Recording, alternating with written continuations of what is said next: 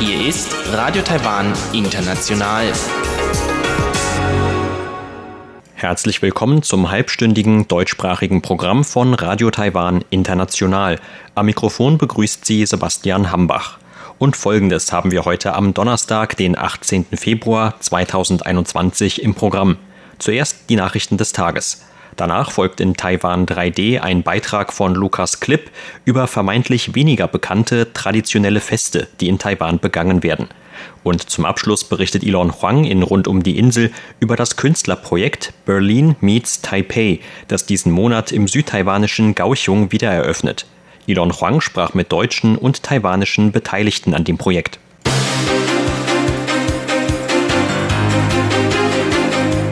Sie hören die Tagesnachrichten von Radio Taiwan International. Der Überblick. Taiwan ruft zur Zurückhaltung in Gewässern um Diaoyutai-Inseln auf.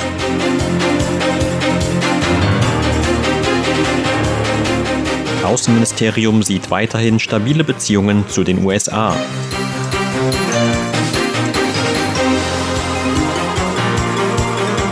Und Gespräche mit BioNTech über Impfstoffe für Taiwan dauern an. Die Meldungen im Einzelnen. Das Außenministerium hat heute Taiwans Souveränität über die umstrittenen Diaoyutai-Inseln bekräftigt. Zugleich rief das Ministerium alle Parteien, die ebenfalls Anspruch auf die Inseln erheben, zur Zurückhaltung auf. Zuvor hatte es in der Region zunehmende Spannungen zwischen Japan und China gegeben. Außenamtssprecherin Joanne O oh sagte, Taiwans Regierung hält entschlossen am Schutz der nationalen Souveränität fest. Die Regierung hat immer Taiwans Souveränität über die Diaoyutai-Inseln betont und wird an vernünftigen und friedlichen Mitteln festhalten, um die Streitfrage zu klären. Wir werden uns für den Schutz der Rechte unserer Fischer einsetzen und rufen zugleich alle Parteien zur Zurückhaltung auf um Frieden und Stabilität im ostchinesischen Meer nicht zu gefährden. Mit der Stellungnahme reagierte das Außenministerium auf japanische Medienberichte, laut denen Tokio überlegt, seine Patrouillen in den Gewässern um die Inseln zu bewaffnen. Zuvor waren bewaffnete Schiffe der chinesischen Küstenwache mehrmals während der vergangenen beiden Wochen in die Gewässer eingedrungen. Den Medienberichten zufolge seien manche der Schiffe der chinesischen Küstenwache mit so wörtlich kanonenähnlichen Waffen ausgestattet gewesen. Diese Schiffe seien seit dem 1. Februar sechsmal in die umstrittenen Gewässer eingedrungen, nachdem Peking mit der Umsetzung eines neuen Küstenwachengesetzes begonnen hatte. Laut dem Gesetz dürfen chinesische Küstenwachenschiffe mit Handfeuerwaffen ausgestattet werden, um unter bestimmten Umständen gegen ausländische Schiffe vorzugehen, die illegal in den chinesischen Gewässern verkehren. Beobachter befürchten, dass dadurch die Spannungen in der Region eskalieren könnten. Bei den Diaoyutai-Inseln, die in Japan Senkaku-Inseln genannt werden, handelt es sich um eine unbewohnte Inselgruppe im ostchinesischen Meer. Die Inseln werden sowohl von Japan und Taiwan als auch von China beansprucht. Knapp einen Monat nach Amtsantritt des neuen US-Präsidenten Biden sieht Taiwans Außenministerium die bilateralen Beziehungen als weiterhin stabil an. Man werde die beiderseitigen Beziehungen auf dieser positiven Ausgangsbasis, wie es hieß, weiter vertiefen, so das Ministerium. In der heutigen Stellungnahme des Ministeriums hieß es, dass sowohl Präsident Biden als auch mehrere US-Regierungsbeamte ihre Besorgnis zur Lage in der Taiwanstraße und zu chinesischen Provokationen gegenüber Taiwan zum Ausdruck gebracht hätten. Zugleich hätten die USA ihre felsenfeste Unterstützung für Taiwan betont. Das Ministerium rechnet damit, dass bilaterale Dialoge und Projekte zwischen beiden Ländern auch unter der beiden Regierung weiter fortgesetzt werden. Dazu zählte das Ministerium die Ausbildung von Experten im sogenannten Global Cooperation and Training Framework sowie Dialoge in den Bereichen Wirtschaft, Finanzen und Bildung. Gesundheitsminister Chen Shih-chung hat sich heute zuversichtlich gezeigt, dass Taiwan Covid-19-Impfstoffe von dem deutschen Entwickler BioNTech erhalten wird. Zuvor hatte das Unternehmen gegenüber Reuters bekannt gegeben, dass die Gespräche über Impfstoffe für Taiwan weiter andauerten. Gestern hatte der Gesundheitsminister angedeutet, dass ein ursprünglich im Dezember letzten Jahres mit BioNTech geplanter Deal über die Lieferung von 5 Millionen Impfstoffdosen aufgrund einer so wörtlich äußeren Einmischung im letzten Moment gekippt worden sei. Heute lobte Chen die Äußerungen des deutschen Herstellers. In der Stellungnahme von BioNTech heißt es, dass sie dabei helfen wollen, zu einem Ende der Pandemie beizutragen. Das zeigt auch Deutschlands humanitären Einsatz, für den wir sehr dankbar sind. Wir sind uns sicher, dass BioNTech alle Hürden überwinden und den Vertrag bald unterzeichnen wird, um die Pandemie gemeinsam mit Taiwan zu beenden.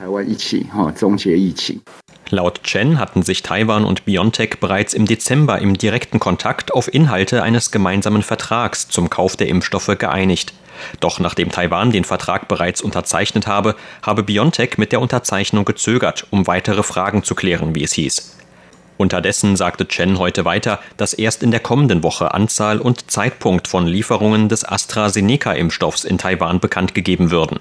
Laut Gesundheitsministerium hat sich Taiwan zwei Millionen Dosen des britischen Impfstoffs über das internationale Verteilprogramm COVAX gesichert. Das Epidemie-Kommandozentrum hat heute zwei importierte Neuinfektionen des Covid-19-Coronavirus gemeldet. Bei den beiden neuen Fällen handelt es sich um eine Frau aus den Philippinen und einen Mann aus Malaysia. Beide kamen aus Arbeitsgründen nach Taiwan. Laut Behördenangaben hatten beide Personen ein negatives Covid-19-Testergebnis aus dem Zeitraum von drei Tagen vor ihrer Reise nach Taiwan vorgelegt. Die Frau entwickelte während ihrer 14-tägigen Quarantäne Krankheitssymptome. Der Mann wurde erst nach Quarantäne in einem Test seines Arbeitgebers positiv getestet. Im Fall der Frau ist laut Behörde keine Kontaktverfolgung nötig, da alle, die mit ihr in Taiwan in Kontakt kamen, ausreichend geschützt waren. Im Fall des Mannes habe man acht Kontaktpersonen, darunter Kollegen und das Personal des Quarantänehotels, zur selbstständigen Prüfung ihres Gesundheitszustands aufgefordert.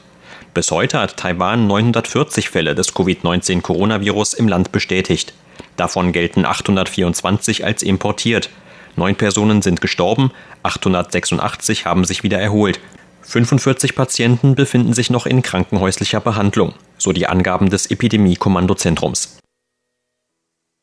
Die Regierung hat Minister ohne Geschäftsbereich Luo Bingcheng heute zum neuen Sprecher des Regierungskabinetts ernannt. Luo tritt damit die Nachfolge von Ding Yiming an, der im November letzten Jahres nach einer Kontroverse über eigene Äußerungen zurückgetreten war. Wie die Regierung heute bekannt gab, wird Luo sein Ministeramt trotz der neuen Rolle weiter fortsetzen. Als Minister ohne Geschäftsbereich beschäftigt sich Lohr seit seiner Ernennung im September 2017 mit Themen der Innenpolitik, Rechtsprechung, Verteidigung, Diplomatie und soziale Sicherheit. Vor seiner Berufung in die Regierung war der gelernte Rechtsanwalt unter anderem als Dozent an der juristischen Fakultät der National Taiwan University tätig. Außerdem war Lohr Vorsitzender zweier NGOs, die ehrenamtlichen Rechtsbeistand anbieten. Lohrs Vorgänger Ding war am 15. November vom Posten des Regierungssprechers zurückgetreten.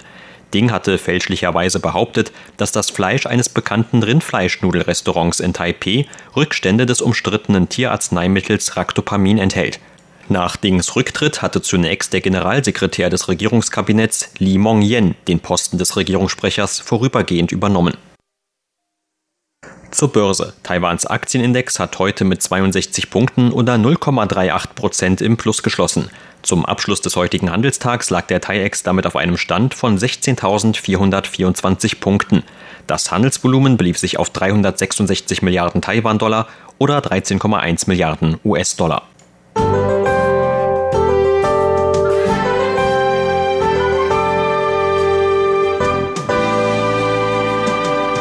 Viel Sonnenschein, aber verhältnismäßig kühle Temperaturen haben heute das Wetter in Taiwan bestimmt. In den allermeisten Landesteilen wurde es heute sonnig und nur leicht bewölkt. Nur im Osten zog sich der Himmel etwas mehr zu. Auch am Abend blieb es weitgehend wolkenfrei in Taiwan. Die Höchsttemperaturen erreichten heute im Norden 14 bis 18 Grad Celsius, im Mitteltaiwan um die 22 Grad und im Süden um die 24 Grad. Und das sind die Aussichten für morgen, Freitag, den 19. Februar. Morgen bleibt es zunächst sonnig in den meisten Landesteilen. Im Süden und im Osten Taiwans dürfte es aber etwas bewölkter werden als in den übrigen Regionen. Auch am morgigen Abend wird es voraussichtlich überall weiter trocken bleiben. Bei den Temperaturen wird es im Tagesverlauf wieder größere Unterschiede geben. So lautet die Vorhersage des Wetteramts für Nord-Taiwan 9 bis 20 Grad Celsius, für Mittel-Taiwan 10 bis 22 und für Süd-Taiwan 9 bis 24 Grad. Das waren die Tagesnachrichten. Gleich geht es weiter mit unserem Programm vom Donnerstag, den 18. Februar.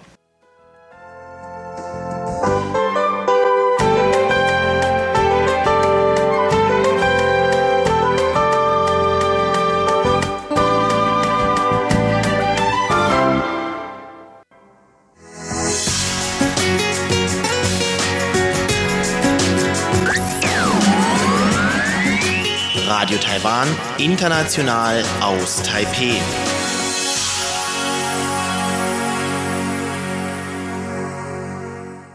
Nun folgt Taiwan 3D mit Lukas Klipp, heute mit einem Beitrag zu weniger bekannten taiwanischen Festen.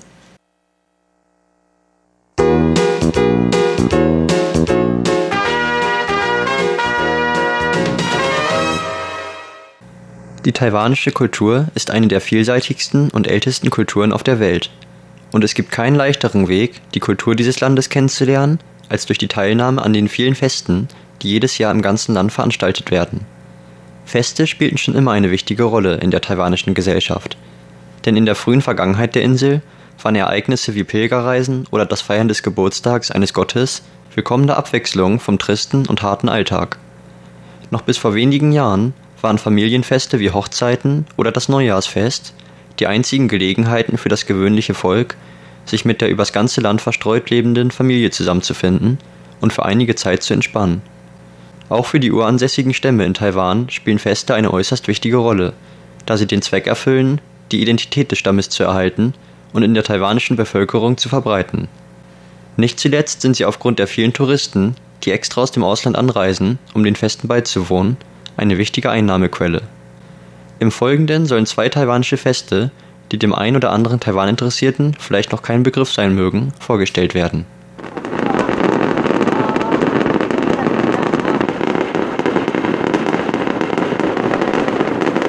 Mir persönlich ist ja schon beim deutschen Silvester nicht ganz wohl, während welchem vor allem in größeren Städten alle Menschen durchzudrehen scheinen, während sie sich gegenseitig mit Böllern abwerfen oder sogar mit Raketen abschießen. Wer allerdings noch mehr Nervenkitzel braucht, kann gern mal kurz nach dem chinesischen Neujahr nach Tainan reisen und an dem sogenannten Yen Shui Fest teilnehmen. Das Yen Shui Fest ist eines der beliebtesten und berüchtigsten Feste in Taiwan. Es ist Teil des auch international weit bekannten Laternenfestes, während welchem man abgesehen vom typischen Anbeten der Götter auf die Laternen geschriebene Rätsel lösen, Reiskuchen essen und Laternen in den Himmel steigen lassen kann. Während dem Yenshue-Fest hingegen geht es nicht ganz so friedlich zu. Hier werden sogenannte Bienenschwarmfeuerwerke abgeschossen, allerdings nicht in den Himmel, sondern auf die umliegenden Menschen. Die Ursprünge des Festes sind auf die letzten Jahre der Qing-Dynastie zurückzuführen, während welcher der Bezirk Yanshui eines Jahres von einer Epidemie geplagt wurde welcher mehrere hundert Menschen zum Opfer fielen. Während dieser Epidemie sollen die Menschen von Yanshui Feuerwerkskörper angezündet haben, in der Hoffnung, damit die bösen Geister zu vertreiben, denen sie die Schuld an der Epidemie gaben. Dieses Ereignis entwickelte sich schließlich zum heutigen Yanshui-Fest, auf den sich die Menschen absichtlich von Feuerwerk abschießen lassen. Von einem sogenannten Bienenstock werden in nur wenigen Minuten zigtausende Flaschenraketen auf die umliegenden Menschen geschossen. Die Geräusche der Raketen ähneln dabei dem Summen von Bienen, was dem Fest seinen speziellen Namen verlieh. Von einem Funken des Feuerwerks getroffen zu werden, soll Glück für das neue Jahr verheißen. Je mehr Funken eintreffen, desto mehr Glück. Natürlich kommt es dabei immer wieder vor, dass Menschen das Pech haben, sich zu verletzen. Aber das Risiko nimmt man für ein wenig mehr Glück gerne in Kauf. Natürlich stellen sich die Menschen aber nicht unvorbereitet vor die Raketen. Jeder, der an dem Event teilhaben will, muss entsprechende Schutzkleidung tragen, die meist aus mehreren Schichten Kleidung und feuerresistentem Material besteht. Helme sind natürlich auch ein Muss. Dennoch kommt es immer wieder zu Verwundeten, was vor allem darauf zurückzuführen ist, dass sich manche Menschen zu nah an die Feuerwerke stellen, um mehr Glück abzubekommen.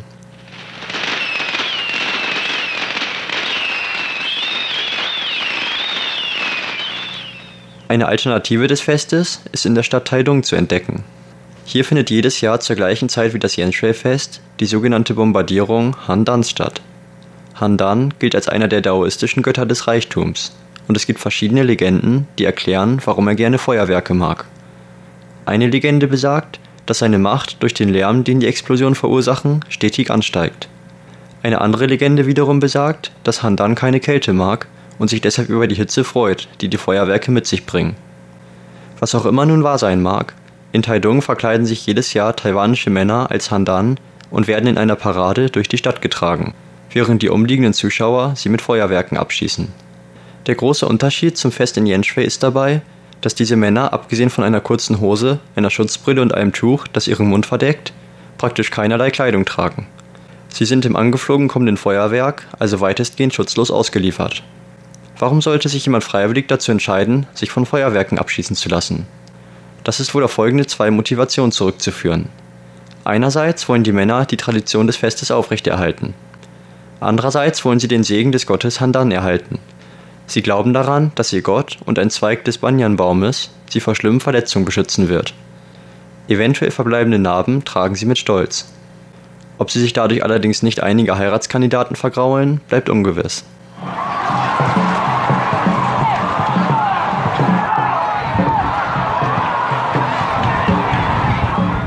Auch die eingeborenen Stämme Taiwans haben ihre eigenen traditionsbehafteten Feste.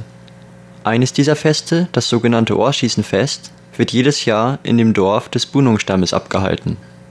Der Bunong-Stamm ist einer der 16 offiziellen anerkannten eingeborenen Stämme Taiwans. Er ist in der Nähe Taidungs ansässig und bekannt für seine Stärke und Ausdauer, welche es den Angehörigen erlauben, in den Bergen Südost-Taiwans zu überleben. Das Ohrschießenfest ist offen für Besucher und erfreut sich in den letzten Jahren immer größerer internationaler Aufmerksamkeit. Es wird zwischen April und Mai abgehalten, zu welcher Zeit das Wild trächtig und deshalb leichter zu jagen ist. Das Ohrschießenfest ist das größte jährliche Fest des Dorfes der Bunong. Es stellt den wichtigsten Brauch der Gemeinde für das Heranwachsen seiner Kinder dar. Gleichzeitig erlaubt das Fest den Kindern, ihre Jagdfertigkeiten zu verbessern, das Geschenk des Lebens wertzuschätzen und vielleicht sogar besondere Anerkennung im Dorf zu erreichen. Alle Jungen des Dorfes nehmen an dem Event teil. Was hat es also mit den Ohren auf sich? Ursprünglich wurden hiermit die Ohren von Rehen bezeichnet, welche in der Vergangenheit die beliebtesten Jagdobjekte des Stammes waren. Die Männer erlegten in den Bergen Rehe, welche sie mit nach Hause brachten, damit die Kinder an den Kadavern ihre Jagdfähigkeiten erproben konnten. Jeder, der an diesem Tag ein Treffer in dem Ohr eines Rehs landete, galt als besonders talentiert. Die Tradition wurde zum Schutz der Umwelt mit der Zeit so verändert, dass nicht mehr nach Rehen gejagt, sondern stattdessen im Rahmen eines Bogenschießen-Wettkampfes die Ohren von Schweinen an Zweige gebunden und mit Pfeilen abgeschossen wurden. In den letzten Jahren wurde auch dieser Brauch aufgegeben. Stattdessen werden nun ganz umweltfreundlich die auf Karton gemalten Abbilder von Tieren beschossen.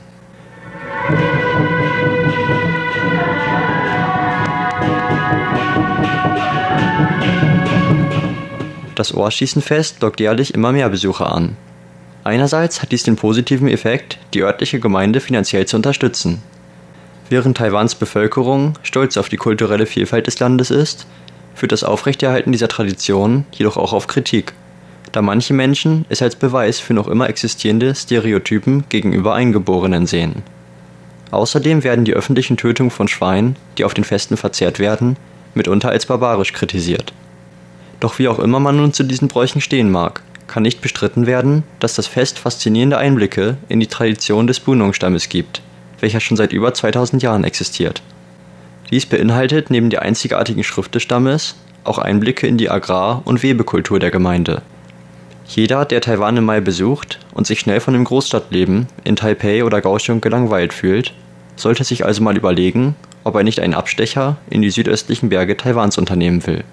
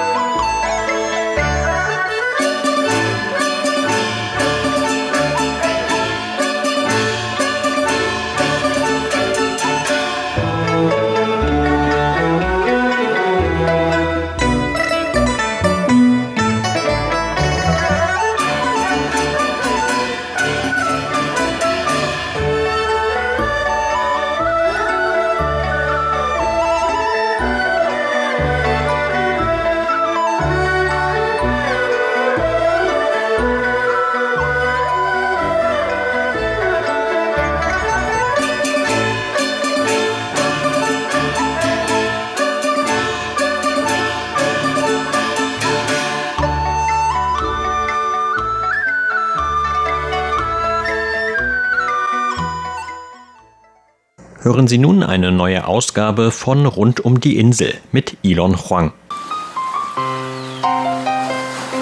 rund um die Insel. Herzlich willkommen zur heutigen Ausgabe von Rund um die Insel, bei der es heute künstlerisch zugeht. Vor einiger Zeit berichtete Karina Rother im Kulturpanorama über die Ausstellung Menschsein in der Rodin Art Space Galerie in Taipei. Organisiert vom digitalen Kunstmagazin Kunstleben Berlin zeigten dort vier ausgewählte KünstlerInnen aus Deutschland dort ihre Arbeiten zum Thema Menschsein. Die erste Kooperation dieser Art, die im Rahmen des Projekts Berlin meets Taipei stattfindet, ging eigentlich nur bis zum 15. Januar 2021.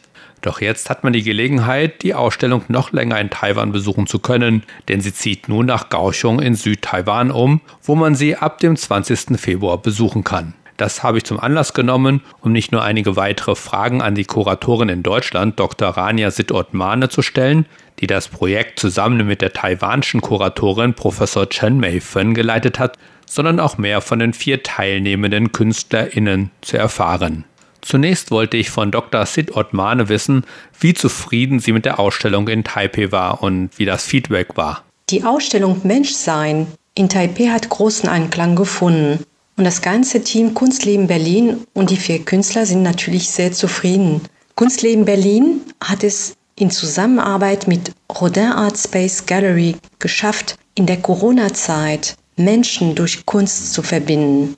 In der Zeit, in der Grenzen geschlossen wurden, haben wir auch dank der Förderung des Auswärtigen Amtes in Berlin erreicht, deutsche Kunst und Kunstakteure in Taiwan sichtbar zu machen, Menschen zu vernetzen und den internationalen Kunst- und Kulturaustausch zu fördern. Und wie ist die Verbindung mit Gauchung entstanden? Was erhoffen Sie sich von der Ausstellung in Gauchung? Die Ausstellung in Taipei ist auf derartig gute Resonanz gestoßen, dass TKB Art Center aus Kaohsiung den Wunsch geäußert hat, die Ausstellung in Kaohsiung zu präsentieren. Kaohsiung ist wie Berlin eine kosmopolitische Großstadt. Die Ausstellung Menschsein wandern zu lassen bedeutet mehr Sichtbarkeit für die Künstler. Aber vor allem, und darauf legen wir viel Wert, dass viel mehr kunstinteressierte deutsche zeitgenössische Kunst kennenlernen und schätzen lernen. Wir freuen uns schon auf das Feedback aus Kaohsiung. Und wie sieht es mit der Veranstaltung für Berlin in diesem Jahr aus, zu der taiwanische KünstlerInnen nach Berlin kommen sollen? Im Herbst 2021 ist eine Ausstellung in Berlin mit taiwanesischen Künstlern geplant. Mitte September finden jedes Jahr in Berlin die berühmte Berlin Art Week sowie die Kunstmesse Positions statt und wir denken, dass die taiwanesischen Künstler von diesen wichtigen Events in Berlin profitieren sollten. Eine Gruppenausstellung mit taiwanesischen und deutschen Künstlern wird auf alle Fälle ein Highlight sein, das viel Aufmerksamkeit auf sich ziehen wird. Doch wer sind die KünstlerInnen aus Deutschland, deren Werke zunächst in Taipei ausgestellt wurden und die nun in Gauchung zu sehen sein werden? Sie stellen sich zunächst einmal selbst vor. Guten Tag, mein Name ist Hanna Hennenkemper. Ich bin Zeichnerin und Druckgrafikerin, habe an verschiedenen Kunsthochschulen im In- und Ausland unterrichtet und lebe in Berlin. Mein Name ist Matthias Moseke und ich lebe als freischaffender Maler in Berlin. Schon während meines Kunststudiums Anfang der 1990er Jahre hat sich äh, eine nicht gegenständliche Grundhaltung in meiner Malerei etabliert. Dabei steht die Komposition, also das Verhältnis von Bildelementen wie Farben, Flächen, Setzungen und Auslassungen zueinander im Mittelpunkt meiner künstlerischen Arbeit. Inhaltlich geht es immer auch um alle Facetten meines Menschseins. Brüche, Kontinuitäten, Reduktion auf das Wesentliche, Freiheit und Konsequenz. Mein Name ist Romi. Ich bin Künstlerin und lebe und arbeite in Berlin. Meine Medien sind die klassische Ölmalerei, aber auch Collage oder die Verbindung von beidem, die Malerei Collage und auch Skulptur. Ich beschäftige mich mit dem Thema Menschsein, mit unseren kleinen und großen Problemen, aber auch mit unseren Glücksmomenten. Äh, mich interessiert, woher die Energie kommt, die uns fliegen lässt, aber auch die Energie, die uns äh, am Boden hält. Also all die Themen, die dazugehören zum Menschsein. Hallo, mein Name ist Masch. Ich bin bildender Künstler. Wie haben Sie von Berlin meets Taipei gehört, beziehungsweise warum haben Sie sich entschieden, daran teilzunehmen? Zum ersten Mal hörte ich von Berlin meets Taipei von Romy Campo und Masch, mit denen ich bereits vor zwei Jahren in dem Projekt Berlin meets New York gemeinsam ausstellen durfte. Als ich im vergangenen Jahr also die Einladung erhielt, bei Berlin meets Taipei mitzumachen, war ich begeistert und habe sofort zugesagt.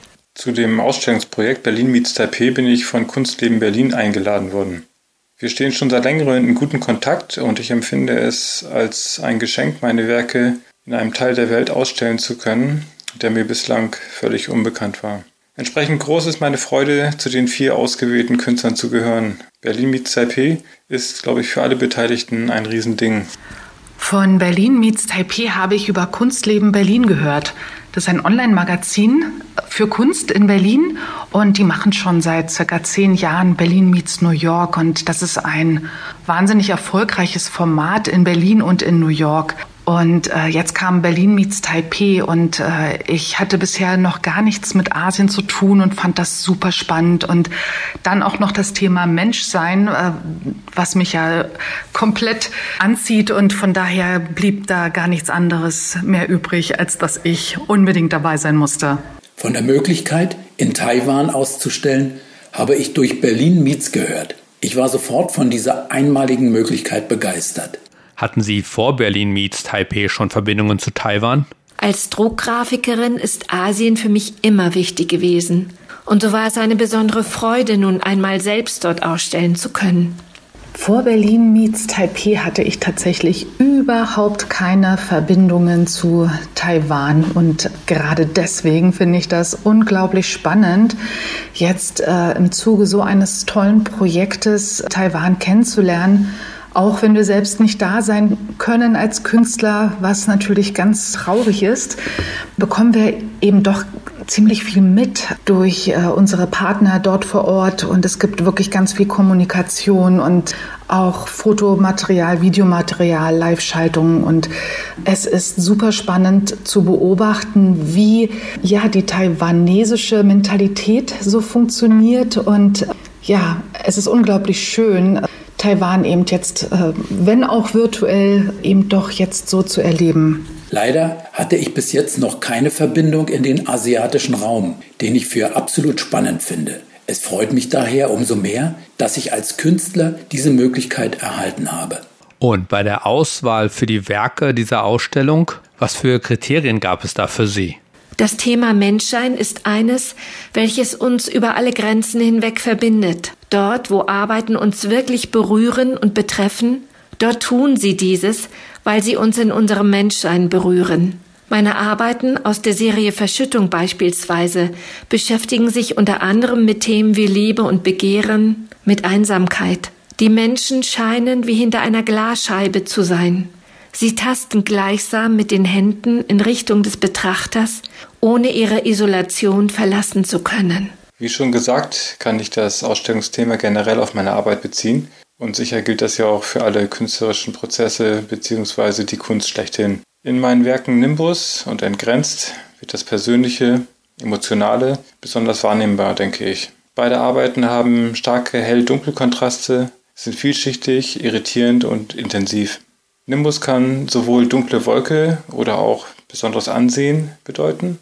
Die Ambivalenz im Menschsein scheint unausweichlich zu sein. Entgrenzt ist also ein sehr kleines Format, fordert die physische Nähe des Betrachters und wächst kompositorisch über seine formale Begrenzung hinaus. Soweit der erste Teil zur Kunstausstellung in Berlin meets Taipei bzw. Kaohsiung, da die Werke der KünstlerInnen Romy Kampe, Masch, Matthias Moseke und Hanna Hennenkemper ab dem 20. Februar in Kaohsiung zu sehen sind. Mehr von den vier KünstlerInnen gibt es im zweiten Teil in der kommenden Woche, wenn unter anderem auch noch einmal Romy Kampe und Masch auf die Auswahl ihrer Werke eingehen oder welches Feedback die KünstlerInnen bisher aus Taiwan erhalten haben. Und damit verabschiede ich mich für heute. Am Mikrofon war Ilong Huang. Vielen Dank fürs Zuhören. Und damit sind wir auch wieder am Ende unseres halbstündigen deutschsprachigen Programms von Radio Taiwan International angelangt. Auf unserer Internetseite www.de.rti.org.tv können Sie auch alle Sendungen on demand